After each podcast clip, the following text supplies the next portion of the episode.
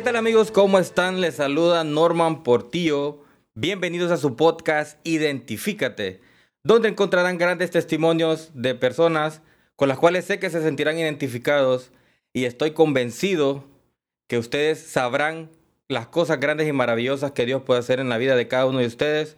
Así que el día de hoy les pedimos también amigos que compartan y se suscriban para así que podamos llegar a muchas personas. El día de hoy tenemos un invitado muy especial, un gran amigo que se mueve de hecho mucho en la fe. Pocas personas conozco yo como él.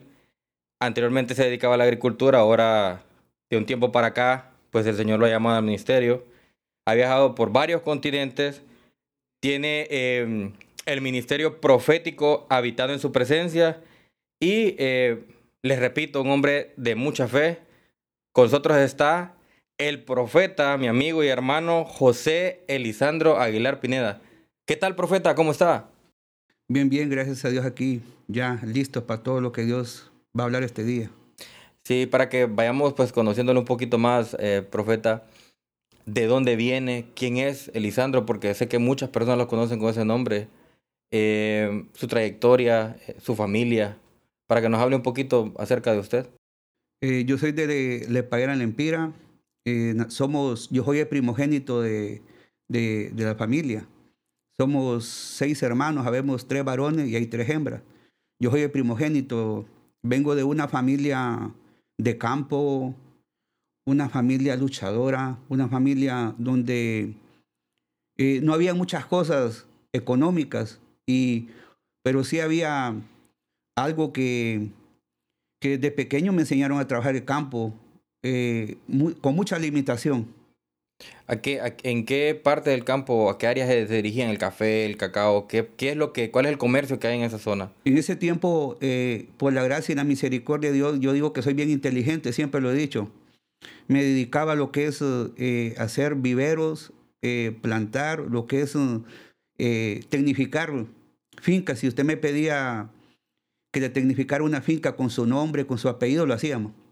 Ah, o sea que tenía esa, esa virtud de poder crear cosas también. O sea, le ha gustado como en otro negocio, el business. Sí, sí, sí. Ah, mire qué excelente. Y en cuanto a su familia, su, su esposa, ¿tiene, ¿tiene cuántos hijos? Eh, tengo tengo dos hijas. Eh, una que va a cumplir siete años, la otra es hermana y la otra que tiene diez años y, y, ya 14 años de casado. Lleva ya 14 años. bien bendecido. Bien bendecido. Gracias a Dios. Eh, ¿Cómo es el proceso de venir del campo?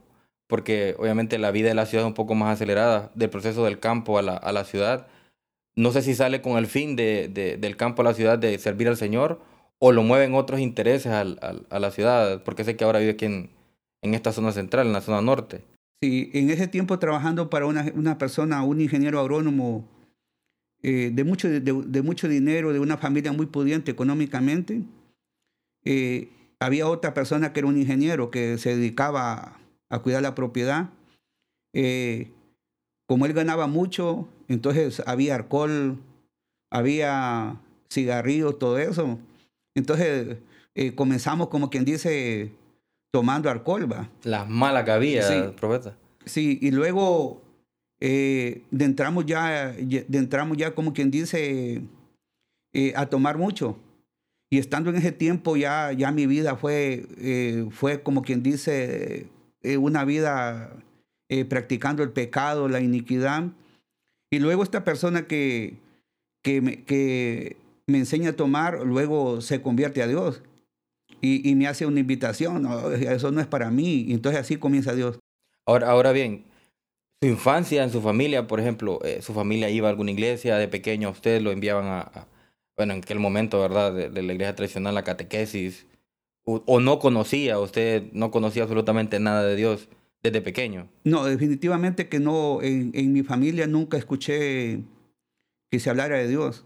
Eh, lo que se escuchaba que había malas palabras, eh, de una familia eh, como prepotente, soberbia. Eso es lo único que yo recuerdo que, que, que miré en casa. Nunca me hablaron de Dios. Ok, entonces el proceso llega a, los vicios, por decirlo así, dentro del trabajo. Alguien se los, pues, los enseña. Y es esa misma persona que a usted le enseña los vicios que luego lo invita a, conocer a Cristo, a ir a la iglesia, Así, así, así pasó en ese orden. Así pasó. Y, y yo recuerdo que siempre tenemos un vacío en nuestro corazón. Y ese vacío eh, solamente lo puede llenar la palabra, la presencia de Dios nada más. El único que cambia y transforma se llama Espíritu Santo. Y yo recuerdo que desde pequeño eh, mi vida fue golpeada. Yo no crecí con mi mamá. Eh, a la edad de un año, mi madre me regaló. Eh, no tuve lo que fue el abrazo de un padre, el abrazo de una madre. Recuerdo que como a los ocho años, yo ya podía, como quien dice, arrear ganado, eh, enrejar ganado, eh, inyectar ganado. Desde a los ocho años, imagina un niño en una niñez que de disfrutarla, yo estaba trabajando. Sí, no, no, no, no jugó pelota, no elevó papelote, no jugó trompo, maules, sino que se dedicó a trabajar de a temprana edad. Sí, entonces yo recuerdo que yo miraba que todos los niños disfrutaban sus padres, su madre, y, y yo decía, pero yo no tengo una mamá y un papá, porque eh, en ese tiempo dentro del odio hacia, hacia mi madre y hacia mi padre, porque yo decía que era por culpa de ellos, pero la mera verdad que, que no era culpa de, de mi padre ni de mi mamá, sino que la Biblia dice que Satanás ha venido a matar y a destruir, pero Dios ha venido para que tengamos vida y la tengamos en abundancia. Amén. Entonces en ese tiempo yo recuerdo que, que para el día del niño eh, eh, todos los niños eran felices. Yo no, porque decía, ¿qué sentido tiene la vida? Si, si me toca levantarme, eh, eh, arrear el ganado, póngale tipo 4 de la mañana, 3 y media, en medio de, de, lluvia, mojado, y la ropa se tenía que secar en, en, en, el cuerpo de uno, no había como para cambiar. ¿va? ¿Y si, y si usted no trabajaba, no comía, o había alguien que le echara la mano siempre, o, o definitivamente si usted no trabajaba, no, no tenía que comer ese día. Digamos, si uno trabajaba, eh, aguantaba hambre. Y fue así cuando vienen muchas ideas a la vida de uno. Yo decía, si Dios existe, ¿dónde está Dios? O sea, ¿dónde estaba Dios cuando mi mamá me regala a la edad de un año? ¿Se imagina una madre regalando un hijo a la edad de un año? En manos, tal vez en manos equivocadas. Eh, y fue cuando entró el odio y comencé a refugiarme en, el alcohol, incluso a probar la droga. Y entró en ese proceso de, de, de bueno, entró en los vicios. ¿Y cómo fue la transición hacia... Eh, usted me, me, comentó que sentí un vacío, ¿verdad? Por dentro, que creo que es el común denominador para todas aquellas personas que, que han pasado por un proceso difícil y, y que tal vez han llegado a tener eh, comodidades materiales, han estado en una zona de confort, pero siempre aún con el dinero, con, con fama, con lo que usted quiera, hay un común denominador que es esa, ese, eso de sentirse solo. Ese como un, yo lo llamo como un cuadro de depresión interno. Y entonces es cuando viene Dios y empieza a tocar el corazón, empieza a tocar la, las puertas de esa persona. Y es cuando Él entra. ¿Cómo fue ese proceso de pasar de sentirse vacío a tener al Señor en su corazón? Creo que ese proceso, eh, eh, Dios comienza a visitarme en mi vida sin saber en aquel tiempo que Dios tenía un propósito para mi vida. Eh, había un plan para mi vida, de, eso estoy seguro, porque Dios me guardó de, de muchas veces de que me mataran, eh, de cuando hacía algo malo, tal vez eh, que me pasara algo, y Dios me guardó ya, eh, y ahí llegó un tiempo que, que Dios comenzó a tocar mi vida. Recuerdo que cuando ya llega el toque de Dios fue cuando mi mamá eh, lavaba y planchaba para darle comida a, mi, a, mis demás hermanos, aunque yo no estaba con, con ella. Pero eh, yo mis hermanos no sentía como quien dice un amor, un amor como hermano para ellos. Yo decía, ellos no son mis hermanos, por lo que había en mi corazón. Ese, ese vínculo de hermano no lo sentía. No lo sentía. Ok. Y, y de algo que estoy agradecido hoy en día, y si volviese a nacer, le entregaría mi vida a Cristo desde pequeño. Eh, fue cuando mi mamá eh, lavaba ropa y le daba comida para llevar alimento a mis hermanos, una señora humilde, una señora donde mucha limitación también. Y fue en una de esas que, que mi mamá eh, dejaba, me cuenta que dice que dejaba a mis, a mis hermanas a mi hermana que tenía, póngale, ya para cumplir 10 años. Y mi otra hermana tenía, tenía como 5 cinco, años y la de 5 años se comenzó a desesperar por la comida. Entonces, en ese tiempo no habían estufas eléctricas, sino que un, se encendía un fuego y se le... Una hornilla, una, hornilla, una hornilla que le metía leña. Y todo eso, se imagina una niña eh, también siendo marcada por, por, la, por, por la escasez, siendo marcada por un problema a temprana edad. Y se desesperó mi hermana, la de cinco años, y mi hermana puso a cocinar los frijoles, la comida, y le cayó. A mi hermana de cinco años, la olla de frijoles calientes la quemó. Y fue así cuando eh, mi hermana a temprana edad comenzó a sufrir. Y hoy, siempre que comparto esto, toca mi corazón, porque ver la grandeza de Dios en medio de todo, ver que mis hermanas en este tiempo, si no fuese Dios, tal vez anduvieran en la calle, tal vez estuvieran viviendo una vida desenfrenada en todos los aspectos, pero ahí estuvo Dios, porque eso solo fue como para impulsarlos a creer que había un Dios de oportunidades. Y en ese tiempo, mi hermano, eh, eh, mi hermana le tocaba que hacer un papel de madre. Imagina una niña de 10 años hacer un papel de madre de, una niña de 5. En ese momento solo eran tres hermanos, entonces, usted como mayor y sus dos hermanas. En sí, ese momento, sí. Y qué difícil eh, que una, que una niña eh, tome el rol de madre sobre otro niño, ¿verdad? Y, el grado de madurez de su hermano, a pesar de tener de corta edad, 10 años. Y aparte de la relación que, y el, pues, que creció con ese resentimiento para con su madre, su papá eh, creció con sus hermanas. esa relación con su papá, ¿cómo fue? mi papá no solo llegaba, como quien dice, conquistaba a mi mamá, la sacaba embarazada y se iba seguía su vida, una vida de, de, de, alcohol, eh, de mujeres. Por parte de, mi papá, si vengo de una familia que económicamente había lo necesario, pero nosotros no teníamos nada en casa. Entonces, eh, yo recuerdo que la única vez que yo eh, vi a mi padre fue cuando tenía como unos 12 años, que me quiso dar un abrazo. Yo le dije que lo odiaba porque no lo amaba, pues no, no tenía una figura paterna, No, lo conocía. No lo conocía, no, había convivido, se me sentía extraño. Le dije que lo odiaba y que algún día iba a crecer y que, y que las iba a pagar él. Recuerdo que comencé en las calles y, y, a la edad de 17 años eh, dice que a mi padre lo asesinaron, descargaron un AK con 60 proyectiles. Dios santo. Entonces no tuve, no tuve la bendición, digo yo, de tener un padre, sentir el abrazo de un padre, eh, que me tomara la mano, me dijera, hijo, eh, vas a ser un profesional, hijo, ¿cuáles son tus sueños? Yo te apoyo. No, una vida en la calle aprendiendo un golpe. Sí, prácticamente la vida le ha enseñado a, salir adelante a pesar de las circunstancias y las limitaciones que, que tuvo. Y una vez trabajando eh, profeta y empezó a, laborar, siguió su relación con su familia y empezó esa transición de, de, madurez. ¿Cómo llegó a esa transición y cómo llegó finalmente a los pies de Cristo? Eh, caí preso. Cayó preso. Caí preso y ya cuando, eh, por andar con amigos y, y, dicen pues que... Siempre las malas influencias. entonces dicen que, que me caen tantos años, entonces ahí como que, ahí llegó mi verdadera mamá. Pero ya vine a encontrar un hijo alcohólico. Mamá biológica. sí, que, que consumía droga, un, un hijo eh, ya con, como que perdido para la sociedad. Y mi madre me llevó, un, me llevó un sobre y una hoja de petición. Y nunca se me olvida, me dice, yo dije, hijo, algún día lo voy a ver predicando.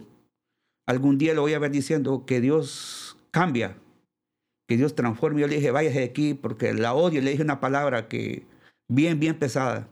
Que su mamá le profetizó en ese momento. Le dijo, vas a hacer un agente cambio y vas a llevar la palabra de Dios a las naciones, al país, a las personas. Sí, entonces eh, estando y me llevó un sobre y una hoja. Y me dijo, en ese sobre me dice, deposítale el odio que tiene, deposítale los vicios. Y dije, está loca, porque ¿cómo le voy a depositar algo a Dios que, que no lo necesita?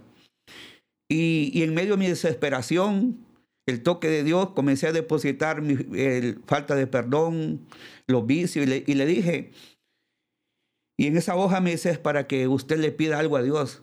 Y nunca se me olvida que había un pasaje de la, de la Biblia, primera de Juan 5, 14 y 15, y dice, esta es la confianza que tenemos en Él, que si pedimos alguna cosa conforme a su voluntad nos oye.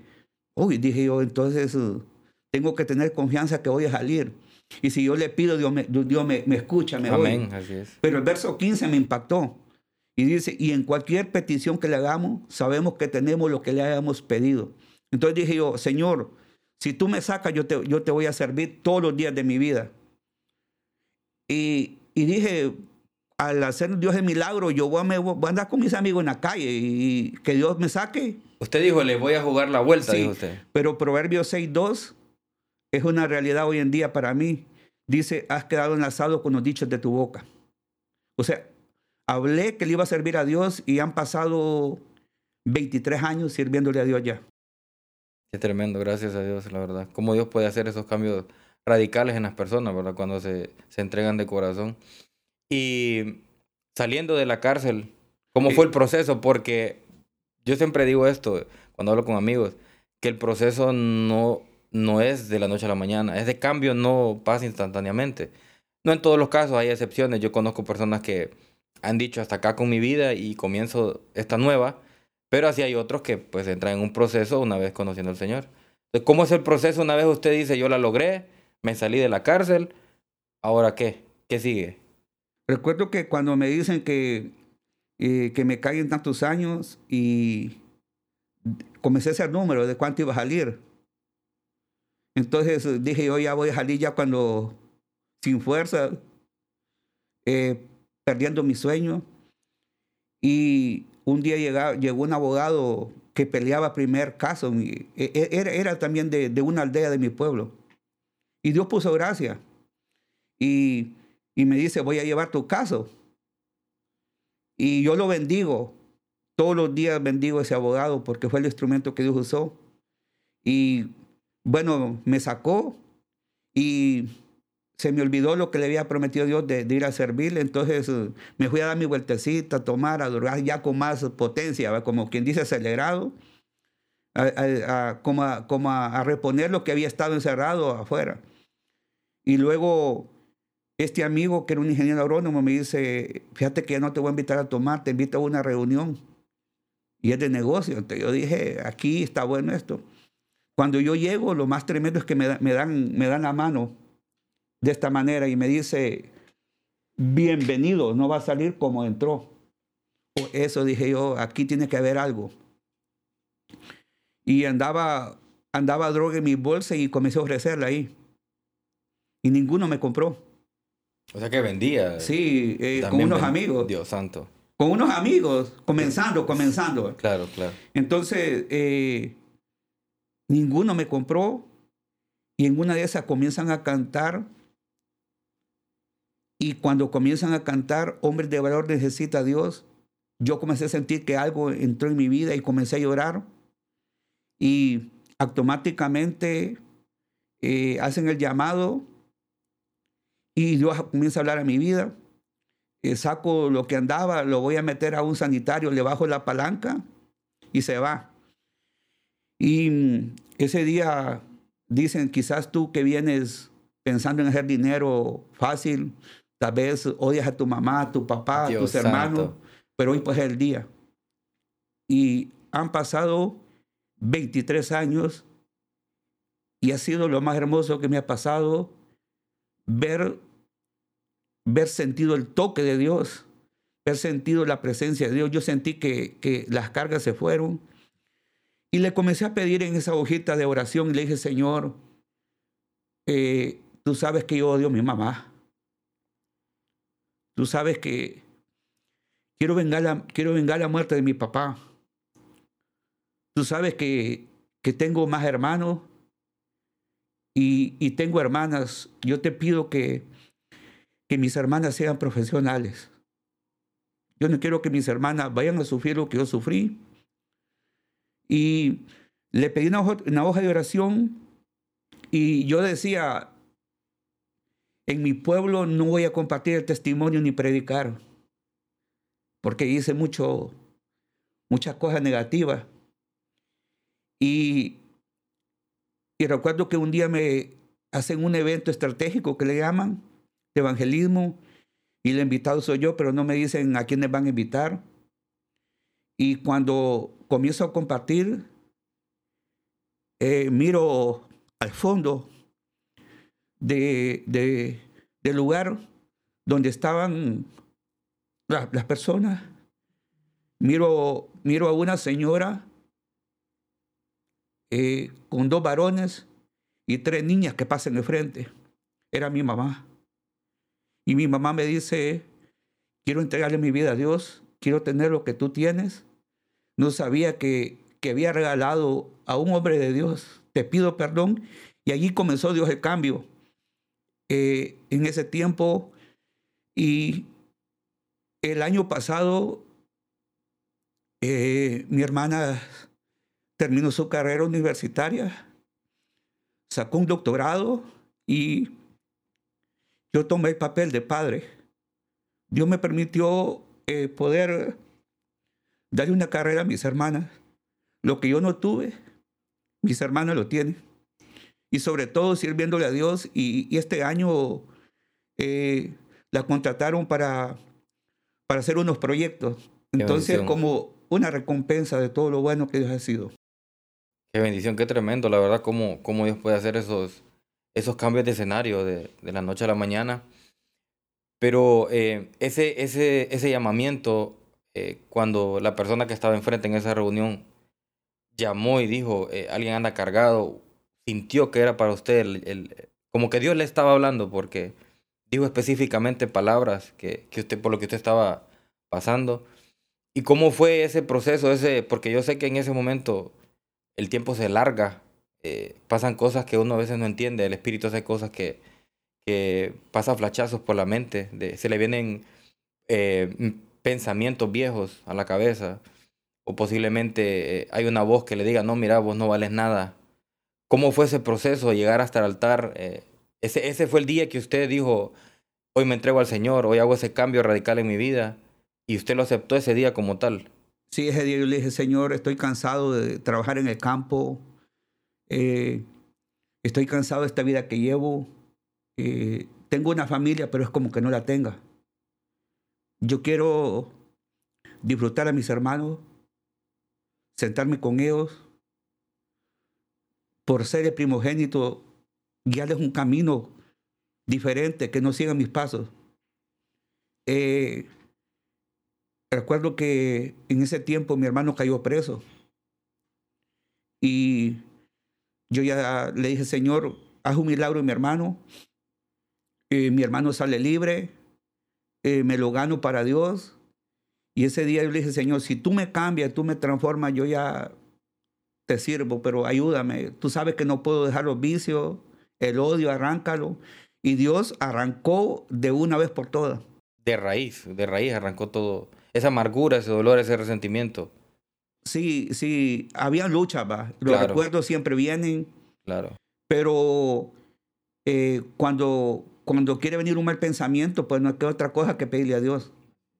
Llevar cautivo todo pensamiento a los pies de Cristo. Sí que, que, que la verdad que, que, que, mensaje más es fuerte, la verdad, porque eh, yo lo veo ahora y no, no parece que pasó por un proceso tan difícil, eh, bien rejuvenecido, imagínense, le tocó tomar el papel de padre para sus hermanos, la verdad que es de admirar. Y entrando un poquito más, eh, profeta, veo también que ha viajado por, por, por, varios lugares, qué lugares ha conocido una vez, entra al ministerio ¿Qué lugares ha conocido? ¿Dónde, ¿Qué países ha visitado?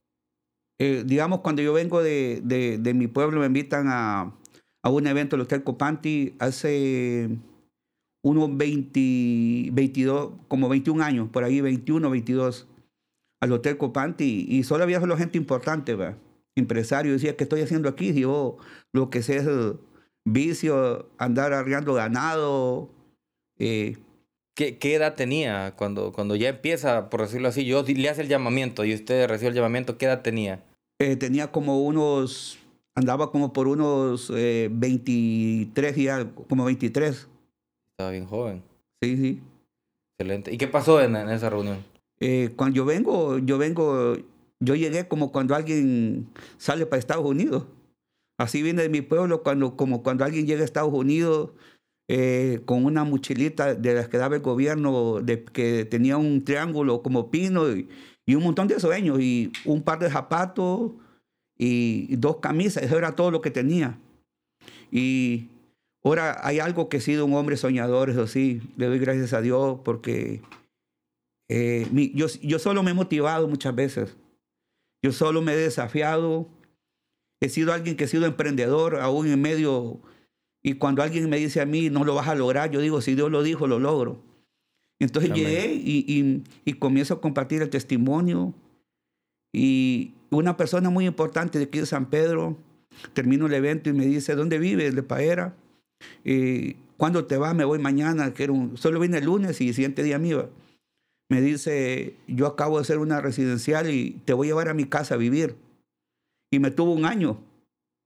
Qué tremendo. Entonces era Dios ya llamándome. Entonces ya cuando yo me quiero ir me dice, mira, eh, eh, hay una invitación para, para México. eh, y me dice, pero no tengo visa mexicana, ¿no? Me dice, vamos a orarle y nosotros hacemos lo demás.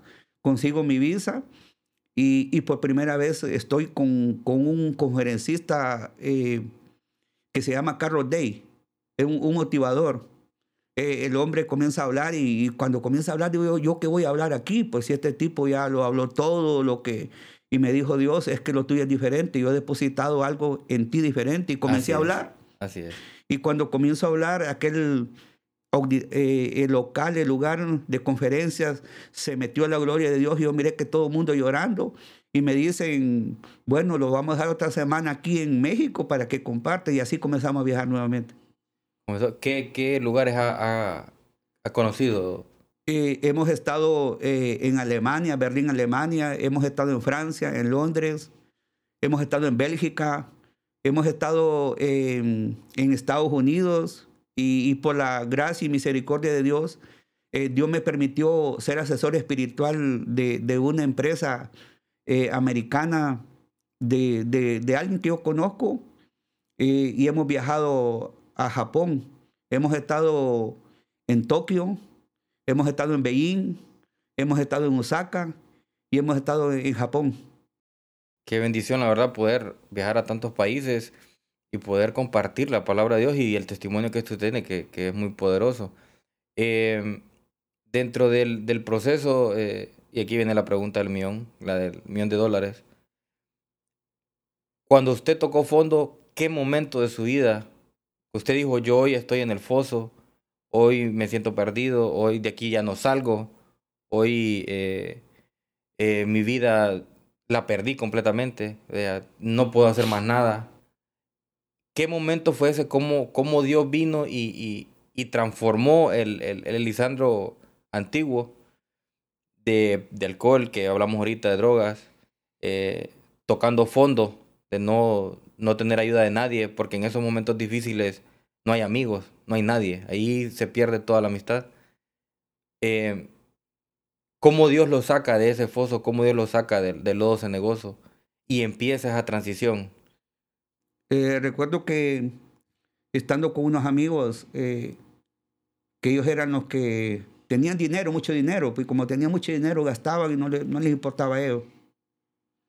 Y un amigo mío se, se, drogó mucho y hay un, hay un muro llamamos como un, un muro de cemento, de una pared de bloque, y, y pensó que era el hombre araña. No, Comenzó a correr en, en el muro y se desnucó. no le creo. Eh, y habíamos estado Santo. unas horas antes con él. Después otro amigo mío eh, se, se droga, se pasa de droga, se, se quita la vida. Y todos los con los que andabas iban, Iban muriendo. iban muriendo. Entonces yo- dije yo, aquí, o o sea, ¿qué me espera a mí? Y yo le, le dije, eh, en medio de todo, eh, no sé si por hambre miré esa visión, pero yo digo que era de Dios eso. O por la misma tribulación. Estoy, en, estoy durmiendo no, en- no en, en, un lugar bonito, sino en el suelo, con un petate, ¿va? un petate. Y en el suelo y con unos terrones así, de como unas piedras de una libra que me pegaban en la espalda y, y amanecía todo doliente. Y me miré viajando en un avión, pero estoy en un pueblo. Eh, no sé, no sé, eh, no sé el idioma para viajar tantas cosas. Y me miré viajando y yo le dije, Señor, eh, dame una oportunidad de viajar, dame una oportunidad de, servirte, cámbiame, guárdame de aquellos que me persiguen. Y yo sentí cuando, cuando Dios me dio una palabra, y está en Josué 1.8, y no sabía que existía esa, en la Biblia, pero se, se me vino aquí una frase, y dice, meditarás en este libro de la ley día y noche. Entonces todo lo que hagas será prosperado. Amén. O sea, yo dije, conmigo aquí, dame, dame un secreto para yo ser, salir de la miseria, salir del fracaso. Y, y algo que, que, me refugié en la palabra. Me, regalaron una Biblia que todavía la conservo, la cuido. Ahí la paso limpiando, la paso y hay veces que cuando la miro me quebranta. Porque ha sido lo que está en aquí, las promesas, e, es ha sido lo que está en la palabra, porque me ponía la mano y decía, yo tengo la mente de Cristo, yo soy inteligente, yo no nací para tener odio, yo no nací para ver mal a mis hermanos, yo no nací para ver mal a mi, a mi mamá, yo nací para hacer un cambio de vida en ellos, para hacer una, una esperanza en ellos. Y me encontré con un pasaje que hasta el día de hoy lo medito, Daniel 4.2. Y dice, conviene que yo declare las maravillas y las grandezas que Dios ha hecho conmigo. Amén, amén. Y después de, de, de, ese proceso de, levantarse, ¿verdad? Del lodo, después de ver el destino de sus amigos, de saber que de alguna forma le estaban mostrando qué le iba a pasar o qué iba a suceder en su vida si seguía el camino que llevaba. Pero claro, tiene un llamamiento de parte del Señor, ¿verdad? Que hoy lo podemos ver. Eh, ahora en qué ministerio está, eh, eh, ¿cómo, cómo desarrolla el ministerio, cómo están las ideas de planes para este tiempo. Eh, antes de, de, de, de, hablarle del ministerio, yo recuerdo que ya donde, donde Dios puso el toque final, que me dijo, es hoy o pierdes tu vida. Así. Porque hay unos que Dios les da oportunidad y otros que no. Claro, sí. fue cuando el que me lleva a los pies de, de Dios, el, que, me gana para el Dios. el se mete a, eh, se mete a, se mete a, a la droga, comienza a tomar, le comienza a caer mal, comienza a comprar armas y se vuelve eh, una persona diferente. Pierde todos los valores. Y él eh, ya estaba mal, ya, ya no era el mismo eh, sacó, sacó su, su, novia embarazada y, y, le pegó un disparo y murió Dios la muchacha y murió lo que tenía en el vientre. Bebé. Entonces yo dije, ya no, aquí ya, o sea, aquí... Ya se descontroló. Aquí ya esto se descontroló, Dios ha sido bueno. Y fue así cuando, cuando ya me rendí a Dios, ¿va? O sea, dije, aquí no puedo estar jugando ya. Dios ha sido bueno. Es como un anuncio. Eh, el ministerio el ministerio profético nació de la dependencia, porque dice ministerio profético habitando en su presencia. Yo creo que lo único que nos garantiza tener una vida plena, tener seguridad, tener confianza y vivir en medio de un mundo de fracaso es cuando habitamos en la presencia de Dios. Así nació el ministerio. Así es, amén, amén. Yo hemos hablado en varias ocasiones, eh, profeta, y, y, yo sé que usted ha hecho varios actos de fe. De hecho, son pocas las personas que conozco cómo ejercitan la fe, la verdad. Y sí me gustaría que me compartiera un acto de fe que usted dijo, Dios aquí eh, me salió al encuentro, Dios eh, me sorprendió. Porque a veces queda ese, ese, ese, esa como incredulidad, ¿verdad? Muchas veces que, que yo digo que eso más bien nos contamina. La incredulidad es malísima para el cristiano. Porque pone en duda lo que Dios puede hacer en la vida de las personas. ¿Y será que me cuenta una historia, profeta? Porque yo sé que tiene varias y podríamos estar aquí horas hablando acerca de sus, sus historias. Pero esto era que usted diga, yo aquí vi la mano del Señor en, en, esta área de mi vida o en este proceso. Eh, una de tantas, pero una que a mí me marcó y se las cuento a mis hijas para, para recordarles que todo lo que somos, todo lo que tenemos, se lo debemos a Dios nada más. Amén. que es de Él. Así es. Que todo es de Él y vuelve para Él. Y todo existe para Él. Así es. Eh, fue eh, de esos momentos que, que voy, a, voy a dar una conferencia y, vamos subiendo eh, por la primera calle y mi esposa me dice, tengo hambre, y le digo, Dios proveerá. Y, y me dice, desde que, en el sentido sano, una plática, nada de reclamos, solo fue una plática, pero una, era una verdad. Y me dice, desde que me casé con usted, nunca más volví a los restaurantes. La mera verdad que sí, porque fue un proceso bien difícil de que si no hubiese sido la mano de Dios, eh, no tuviera una familia, no fuera el hombre de Dios que soy hoy. Así es. Y, y yo le dije, Dios proveerá. Eh, me pidió una hamburguesa y yo no tenía 80 lempiras para, para la hamburguesa. En lo humano me sentí fracasado porque dice que uno es proveedor para su casa, ¿no? Así es. Entonces, pero era parte de, vivir en fe. Y recuerdo que le dije, Dios proveerá. Y mi esposa comenzó a llorar. Y lo que yo menos quería era voltearla a ver porque yo, sabía, yo, yo, yo sé lo que si yo había sentido un impacto de, de fracaso, ¿cómo se sentiría ella? cuando había sido predestinada para que yo la trate bien como un vaso frágil, Así es. para que suple y provea.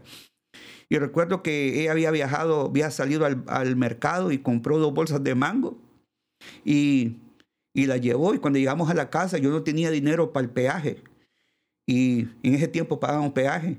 Y andaba un reloj, dije, son dos cosas. Espíritu Santo, ¿por cuál caseta me voy? ¿Por la primera había entrega? ¿O por cuál? Y yo tan real que es el Espíritu Santo que lo guía. Yo sentí cuando me dijo por la primera... Primer carril. Eh, primer carril tirate. Y dije yo, quedan dos cosas. ¿Le meto el pie en pau y vuelvo después? ¿O doy el reloj? ¿O los seis lempiras? ¿O activo la fe? Y, yo sentí, me tiro por el carril. Y cuando yo eh, lo estoy haciendo en fe, como metiendo así, como, como sacándome la cartera que estaba bien cómoda, Cuando comienza a llorar alguien que está ahí me dice, profeta, ¿cómo está? Ya tiempo quiero verlo, me dice. Eh, usted me dio una palabra hace años y yo trabajo. Quiero decirle que usted nunca va a pagar. Yo me encargo. Mire, eh, yo me manejé como tal vez 30 segundos, eh, me estacioné, comencé a llorar, mi esposa comienza a llorar. Primer milagro, pero la hamburguesa todavía no estaba. No aparecía la hamburguesa. Sí, pero primer milagro. Claro. Y de tantas cosas que Dios me ha dado, yo me quedo con esas pequeñeces porque son que te marcan. Cuando tú no puedes, Dios puede. Y tú entiendes que todo tiene solución en la vida. Que si Dios está en control de todo, ¿qué cosas no puede lograr? Bueno, llegamos a la casa, ya íbamos llorando, somos bien llorones. Y cuando llegamos, eh, mi esposa se fue para, para la habitación y yo la miré descontrolada llorando. Eh, teníamos como cuatro meses de casado.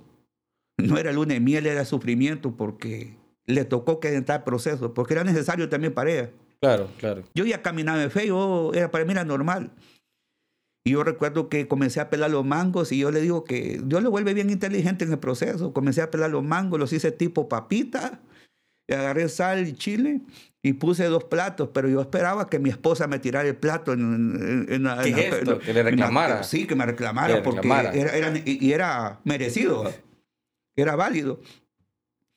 Y, y yo puse, lo, le, dije a mi, le dije a mi esposa, amor, siéntese, ya están listos los camarones, ya está listo el puré, ya está lista la langosta, porque no teníamos para la comida. Y sirviendo a Dios, amando a Dios, eso sí que no me detenía. ¿va? Y, y, mi esposa se, se, levantó de la mesa y se fue llorando. Y cuando yo le dije gracias por los camarones y todo, eh, como, como a la hora y algo, eh, fui a orar por ella El siguiente día tenía una cita en el médico, eh, no tenía dinero. Entonces, como el, la mañanita, como el lunes, como a las 7 de la mañana me cae una llamada y me dice, eh, he estado pensando desde usted, por su familia, quiero que venga al centro. Yo ligerito me vine. Yo dije de milagro, me vine y me tienen un cheque con 7 mil empiras, se lo doy a mi esposa y le digo a Dios que yo sirvo, nunca te va a quedar debiendo nada. Ve a comerte las hamburguesas que quieras. Yo creo que las aburrió mi esposa. y luego el proceso sigue, esos 7 mil no los ajustaba para solucionar los problemas. Dios tocó a una vecina y me dio comida por seis meses. Desayuno, almuerzo y cena, a mí me daba pena porque teníamos café, pero no teníamos azúcar. Y, recuerdo que en una de esas le preguntaron a mi esposa que qué comida me gustaba. Y a ella, se le, vino a la mente, tal vez para alguien que me esté escuchando, es esta palabra. A ella se le vino a la mente que a mí me gustaba la langosta y los camarones. Y que lo había hecho hace años en fe. Y en un viaje a Estados Unidos, estoy en, en, en Orlando cuando alguien le pregunta a mi esposa qué comida es la preferida de su esposo y mi esposa le dice, pues, le gustan los camarones, pero sí, lo que más le gusta es la langosta. Y alguien tomó un avión desde, desde Orlando para viajar a California a, a traerme langosta. Dios. Y viene como con más de 100 libras. Dios. O sea, un día yo quería y no tenía. Luego Dios se va al otro extremo Dios toca a alguien y me trae como 100 libras. Y me puse, yo recuerdo que yo conté cuando me cocinó 50 langostas solo para mí. Y yo solo me pude comer cuatro. Y yo comencé a llorar, yo comencé a llorar. Yo no sé si hay alguien que me esté escuchando que ha pasado momentos difíciles, que tiene problemas económicos, que tiene problemas con la familia, con sus hijos. Este, este es el día para que tu milagro acontezca si tú le permites que Dios trabaje en tu vida. Amén, amén, así es. La verdad que, que, que, a veces eh, cuando caminamos ¿verdad? en la fe y cuando hemos sido llamados a, al ministerio, en cualquiera de, las de las denominaciones, y pasar por ese proceso, muchos, muchos, creo que hasta yo mismo podríamos flaquear, ¿no? Y decir, bueno, no tengo plata y, y cómo es posible que yo le estoy sirviendo a Dios, que es el dueño de la plata, y, y no salga de esta. Pero yo creo que es el proceso que Dios, que necesitamos para que la fe se active en nosotros. Y le repito, yo pocas personas conozco de fe como usted que, que tienen esas historias y, me han gustado, la verdad, porque algunas veces eh, nosotros mismos, en cualquiera de las situaciones que estemos viviendo, a nivel económico, a nivel familiar, no dejar de pedirle al Señor y entender que es la fe la que mueve la mano del Señor. No es el sacrificio como tal, es la fe. Pedirle al Señor y creer que lo que está en su palabra se va a cumplir en su vida. Esa es la certeza, es la palabra profética más segura que tenemos nosotros. Entonces me gusta eso de, de, de, la activación de la fe. Y, y otra que contaba era la, la, del, la, de cuando estaba en el aeropuerto, que, que, que lo había dejado el avión. E, esa, esa es, es, muy fuerte también. Me gustaría que nos la compartiera. Estoy en Estados Unidos y me invitan. Yo le digo a mi esposa, el domingo no quiero, no quiero tener un compromiso vamos a ir a una reunión, pero a escuchar porque tenemos que estar en el aeropuerto. Y cuando eh, yo le digo a mi esposa, chequea, porque la tecnológica, soy más, eh, más antiguo. Entonces, pero, y viene, y no tenemos tiempo, y, y me invitan a, dar una enseñanza, y, Dios comenzó a operar milagros y todo. Pues. Y cuando llegamos al aeropuerto, dicen, vamos para, para Londres. Cuando llegamos, dice, el vuelo suyo era a las 4. Y nosotros vamos esperando el vuelo de las 8. Así nosotros vamos relajados. El vuelo se fue. Mi esposa se descontrola porque vamos los cuatro como familia, mi esposa y mis hijas, y era bastante dinero en boleto. Claro, sí. Iba de, iba de Estados Unidos a Londres. Sí. Y luego íbamos a estar en Francia. Y, y Dios lo llevaba. Entonces, y dentro de la preocupación de mi esposa, porque hay una agenda, hay unos compromisos, unas conferencias, y la gente tal vez no puede entender que fue que los dejó el vuelo. Y yo soy algo que, que activo la palabra. Mi esposa se descontrola Y cuando queremos preguntar por el recargo, si ya no hay recargo, aunque tiene que esperarse comprarlo nuevo y era mucho dinero, no podíamos. Y cuando yo escuché, cuando algo en el aeropuerto me dijo, tú ya tienes la clave, ¿cómo son los milagros? Es la fe. Pero se me vino aquel pasaje, Jeremías 33, 3, clama a mí y yo te responderé. Y está una hermana que, eh, que lo lleva, que ella es como testigo. Le dije, hermana, adore, adore en, el aeropuerto. Adore, le digo yo. Y yo lo primero que le dije a mi esposa, tranquila, todo va a estar bien. Y me tiré de rodillas en, el aeropuerto, me tiro de rodillas, levanto. En, medio de toda la gente. Yo me tiré de rodillas y le dije, Señor, te conozco como Dios de milagros, pero aquí va a ser un milagro sobrenatural. En el nombre de Jesús, esos cuatro ocupos aparecen. Yo no sé cómo, pero yo tengo un compromiso y tú sabes que yo te estaba sirviendo.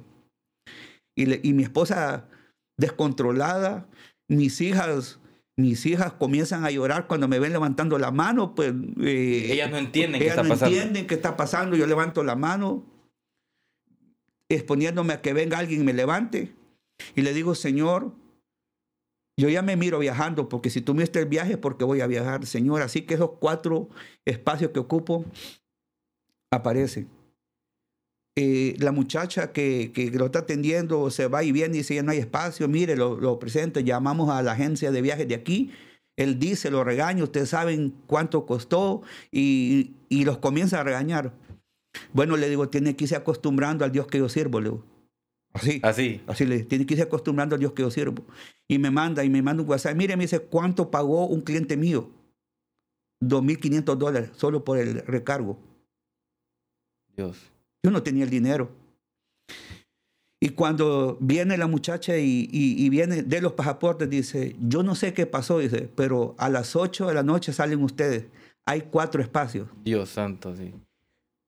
Cuando eso sucede, me suelto a llorar. Sí. Eh, ahí no, viene mi hija. Algo sobrenatural. Viene mi hija, mi esposa me abraza. Eso, eso no se puede hacer. Mi esposa se cruza al otro lado a, abrazar a la, a la, a la, a la, a la muchacha que está ahí atendiendo. Sí. Y yo le digo, no, eso no, la misma emoción. Sí, la emoción. Y dice, bueno, viajamos y fue un milagro sobrenatural. Sí, sobrenatural. Y eso, eh, cuando estuvimos en Londres, tocó el corazón de las personas porque me dice, lo normal es que tenés tu dinero, pasar la tarjeta, pero yo no tengo tarjeta, no tengo dinero y la que tengo pues no, es de esa manera. No tenía el, valor para poder pagar, para claro. Poder pagar, sí. Eran 2.500 dólares. Sí. la verdad que son, son, sí, son historias profundas que, que como Dios se, se glorifica.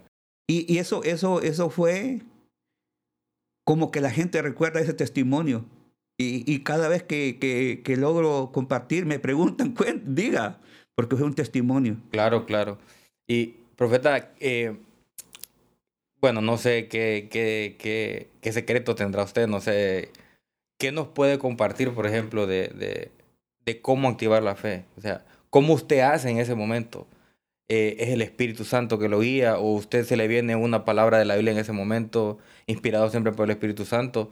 ¿Qué sucede en ese momento cuando usted se ve en esa crisis y, y, Dios le habla? ¿Qué pasa? ¿Qué, qué, cómo activa esa parte? Porque creo que muchos de nosotros queremos saber el secreto. ¿Cómo, cómo hace usted para poder mover la mano de Dios? Eh, hace, hace poco estaba con, con, una, con una constructora. Eh, soy parte de, de, los proyectos por la gracia y misericordia de Dios.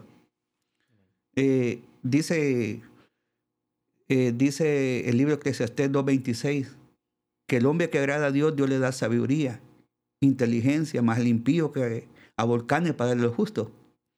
Yo le digo, yo te pido sabiduría, entendimiento y que me des tu favor. Si tengo eso, lo, demás, lo demás va a estar.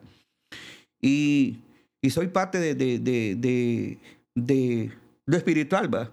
Y, yo, yo, me, yo me quedo a veces sorprendido, a veces que llego a la oficina y cuando salgo quiero llorar Hoy veces que me dice, ¿qué le pasó? Lo miro como los ojos, como rojos. Como llorosos. Sí, no, digo, es que es que el sol. No, tal vez he estado llorando en el carro porque yo digo, voy a una reunión donde voy por la gente preparada. Y por la gracia de Dios yo soy parte de... Como, como yo soy... Yo me he puesto como el corazón de esa empresa que que palpita, que empuja. Y recuerdo que un día me dicen, eh, me dicen, mire, llaman a un ingeniero y dice, mire, ¿cuántos años tienes de trabajar acá? 30, dice. Hizo la práctica y se quedó trabajando con la empresa. Y me dice, y le ponemos en su mano hoy mes. Cerramos la empresa, vendemos todo y negociamos para pagarle. Prestaciones Sí, y todo. y aún así va a ser un esfuerzo. Y me dice, Esta, esto se lo dejamos a usted, ¿se imagina? Increíble. Uy, a mí me pegó, me pegó hasta un calambre, eh, sentía que me dolía el cuerpo, comencé a sentir la preocupación y me dice, aquí está todo lo que la empresa ha hecho, las propiedades, pero hemos estado trabajando solo por trabajar y hoy lo que usted diga, la decisión que usted tome, me dice, el- me dice el, el- el arquitecto. el, dueño, el dueño. Y me tiene mucho respeto también y me dice, yo lo admiro a usted porque usted es un hombre de fe. Cada vez que viene me dice, usted me activa. Yo a veces lo, lo invito para, para compartir con usted. Y, y cuando ya yo escuché la voz de Dios que me dijo, tírate de rodillas en la oficina y clama por un proyecto. Y dile que no cierre porque la empresa va a ser levantada.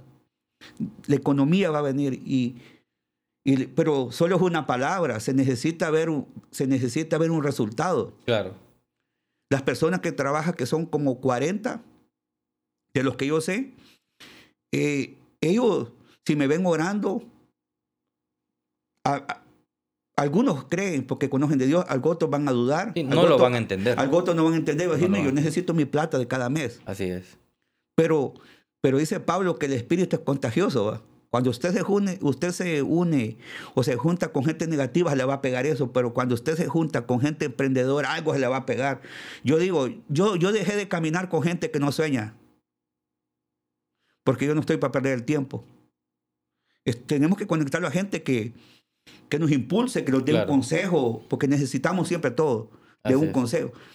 Y recuerdo que ese día el, el hijo de- de- del arquitecto es el, es el como, como el relevo. Lo llama y dice, bueno, pastor, esto ya se lo dejamos a usted. Y me dan, comienzo a ver todos los proyectos que han hecho, sentía miedo, sentí inseguridad, porque yo digo, es una gran responsabilidad. Claro. Y, me- le digo, deme un mes. Yo recuerdo que cuando voy, voy pensando, Señor, le digo, eh, ¿qué decisión más difícil? Y me dijo Dios, tú me tienes a mí. Y se me vino un proverbio que dice, dice, eh, se me vino un proverbio que dice, si buscaras de mañana al Todopoderoso, como se busca la plata y se busca el oro, tendrás gracia delante de Jehová Y de- y delante de los hombres. Amén, así es. Entonces me dijo Dios, si tú tienes, has, has encontrado gracia con, con, con, con esta empresa, pero antes de encontrar gracia con ellos, la tienes conmigo. Y yo sentí lo que Dios me dijo que hiciera. Y le dije, resistamos seis meses, porque puedo ver que viene un proyecto y, y- y yo estoy en, la- en, la- en- estoy en el, lobby de la oficina. Eh, y, y estaba una muchacha trabajando y me dice, y lo miro bien sonriente, usted lo miro bien tranquilo. No, le digo que hoy, es un buen día. Eh, yo puedo ver un cheque de 10 millones de lempiras que le entregan al arquitecto. Y yo sé cómo está la economía. Solo es una palabra que yo he visto, pero dice Juan 3:27 que nada puede recibir el hombre si no fuera entregado el cielo. Yo digo, "Oh, esto lo recibí del cielo y fue entregado. Y esto no es mío, es de Dios. Yo le voy a comunicar la palabra. Le doy la palabra. Y a los días me manda a llamar y me dice, quiero que venga. Él me dice pastor, ¿va? él me dice, yo lo miro como mi pastor a usted. Me, eh, yo lo miro como el, el mentor que, que Dios ha puesto en el camino. Y me dice, ¿sabe que hay algo que, que me identifica con usted? Que usted es un hombre de fe. Usted nunca, usted le, me mete aceite, me mete trigo. ¿Qué cosas no hemos hecho para bien? va?" Y me manda a llamar y me, y me dice, aquí está el cheque que usted miró. Era, era una poderoso. Entonces ahorita para la gloria de Dios, eh, eh, estamos trabajando en un proyecto y, y sabemos que es el año de la recompensa. Amén. Sí. Amén. Qué, qué, qué poderoso, la verdad. La, la- sus historias de, de fe, la verdad que son, son bien poderosas. Que, ¿Cómo se ve la mano del Señor? Qué belleza, qué belleza. Eh, eh, después de ese proceso, bueno, conocemos un, un profeta antes. Elisandro pasó su proceso con, sus, con su familia, viene del campo, pasa por el proceso de las drogas. Eh, el Señor lo llama a través de una persona que lo, in- lo indujo en su momento a las drogas, que había cambiado y había aceptado a Cristo. Eh, entra en el ministerio, eh, comienza a viajar. Bueno, se casa, comienza a viajar, tiene sus hijas. Y tiene esas historias de fe. ¿Hacia dónde camina el ministerio ahora que, que, que, que ahorita está comenzando? O que ya comenzó y que de hecho ya se gestó, pero que se está materializando. ¿Hacia dónde va el ministerio en este momento? Eh, Estamos, hemos estado trabajando, eh, yo le digo a mi esposa, eh, tenemos, tenemos al, al mejor inversionista que es Dios. Porque no cuento con algo terrenal, pero sí cuento con Dios que, que es dueño de todo. Y eh, siempre he sido un hombre de fe, he caminado de fe, siempre he dicho que hay cosas que las logro con la rodilla, pero otras caminando. Hay cosas que las logro de rodillas, pero otras con las manos. Hay otras con la boca, emprendiendo.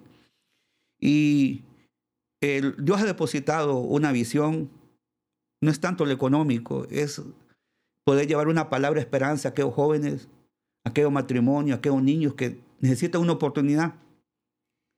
Y hemos estado trabajando ya en lo que es el ministerio, dándole estructura. Eh, ya, ya tenemos la personería, ya está tra- estoy esperando que me la entreguen. Estamos trabajando en los planos de cómo va a ser el edificio, cómo van a ser las oficinas. Eh, estamos, estamos, estamos eh, trabajando en lo que va a ser la casa de retiros. Eh, ya tenemos los planos. Eh, ya tenemos el logo del bus porque vamos a tener bus. Esa es la fe que tenemos. ¿verdad? Amén, así es. Entonces, y, y ese proyecto está en las manos de Dios ya. Excelente, ¿no? Y con la fe que usted tiene, hasta un avión van a tener. Si que usted tiene una fe que mueve montaña, profeta. Eh, qué bendición, la verdad, tenerlo con nosotros, profeta. Ha sido de, de mucha bendición escuchar su testimonio. Cómo Dios ha hecho cosas grandes en su vida y seguirá haciendo cosas grandes en su vida a través de, de la fe que tiene, que, que mueve su mano poderoso.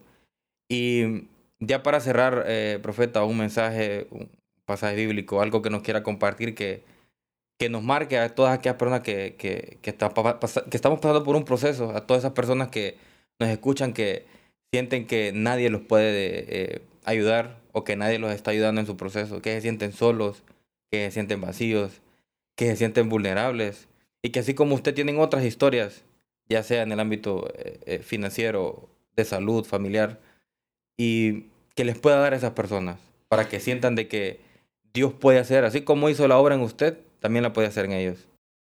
Eh, mi mensaje sería, sobre todo, creer cuando Dios te da una palabra y sobre todo eh, caminar en la palabra, caminar en, las peticiones que has hecho hacia Dios. Eh, a estas personas que, van a ver esta plática que hemos tenido, eh, yo creo que en alguna, en algún segmento de tu vida Dios te va a hablar, de eso estoy seguro, y tu vida va a ser diferente.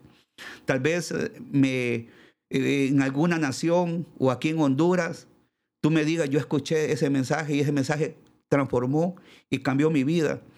Eh, sobre todo, eh, siempre doy un consejo que los unamos a hombres de Dios que cargan, que cargan sueños, que cargan palabras, que los unamos a hombres de Dios o a personas que tienen pasión por Dios. Y cuando los unimos a esa persona, lo demás viene. Y sobre todo, no dejar de creer lo que Dios ha hablado, lo que Dios ha dicho. Quizás tú que me estás escuchando, tú digas, yo estoy viviendo peores momentos, pero el Dios que tenemos es un Dios de lo sobrenatural. Y sobre todo, eh, me gustaría, aquellas personas que me conocen en diferentes partes de- de- de- de- del mundo, que se, se unan a este proyecto que está en el corazón de Dios. Venimos, hoy venimos Amén. como el cuerpo de Cristo, hoy venimos, venimos a, a- a unirlos a esta visión que Dios ha... de- porque yo siento bien fuerte la presencia de Dios. Yo siento que, que este local va a quedar insuficiente. Lo puedo ver, puedo ver este programa que nació en el corazón de Dios eh, y me gusta lo que dice, identifícate, porque te identificas con tu vida, con tu diario vivir. Así es. Eh, si, eres, si eres un ingeniero, pues te vas a identificar. Hemos tocado temas de construcción, de estudio, de familia. Hoy fue un manjar bien amplio. muy provechoso. Y en cualquier área de tu vida, identifícate y haz lo que Dios ponga que haga. Y si tú eh, vas a ver este, eh, este segmento, este podcast. sí, entonces comunícale a otras personas porque yo siento que va a ser de, mucha bendición para, muchas personas como lo ha sido para mí este día. Y sé que, esto va para cosas grandes. Eh, tengo una palabra para usted, eh, para Fernando, porque ha sido el, que está habilitando este espacio, poniendo los recursos a la disposición de Dios. Yo puedo ver una propiedad y podía ver como un edificio, dos plantas, una pared de vidrio, eh, podía ver cámaras, podía ver todo el equipo. Y yo sé que esto solamente es el comienzo de lo mucho que Dios va a hacer. Porque Dios da la visión y también da la provisión. Siempre digo, lo que a mí me falta, a Dios le sobra. Y si somos hijos de Dios, Él es nuestro papá, Él, está, él va a suplir para este espacio. Y, muchos jóvenes, muchas familias van a ser identificadas, eh, van a comenzar a recibir testimonio, van a comenzar a recibir correos, van a comenzar a, escuchar lo que Dios está haciendo en, este programa. Amén. Y es una bendición. Amén, profeta. Así lo creemos en nombre de Jesús. Le agradecemos amigos por quedarse con nosotros hasta el final y les pedimos que, se, que compartan, ¿verdad? Y se suscriban en nuestras redes sociales en las diferentes plataformas de, de podcast que, que, son solo audio, Spotify, Apple Podcast, Google Podcast. Y recuerden amigos que lo que para el hombre es imposible, para Dios todo le es posible.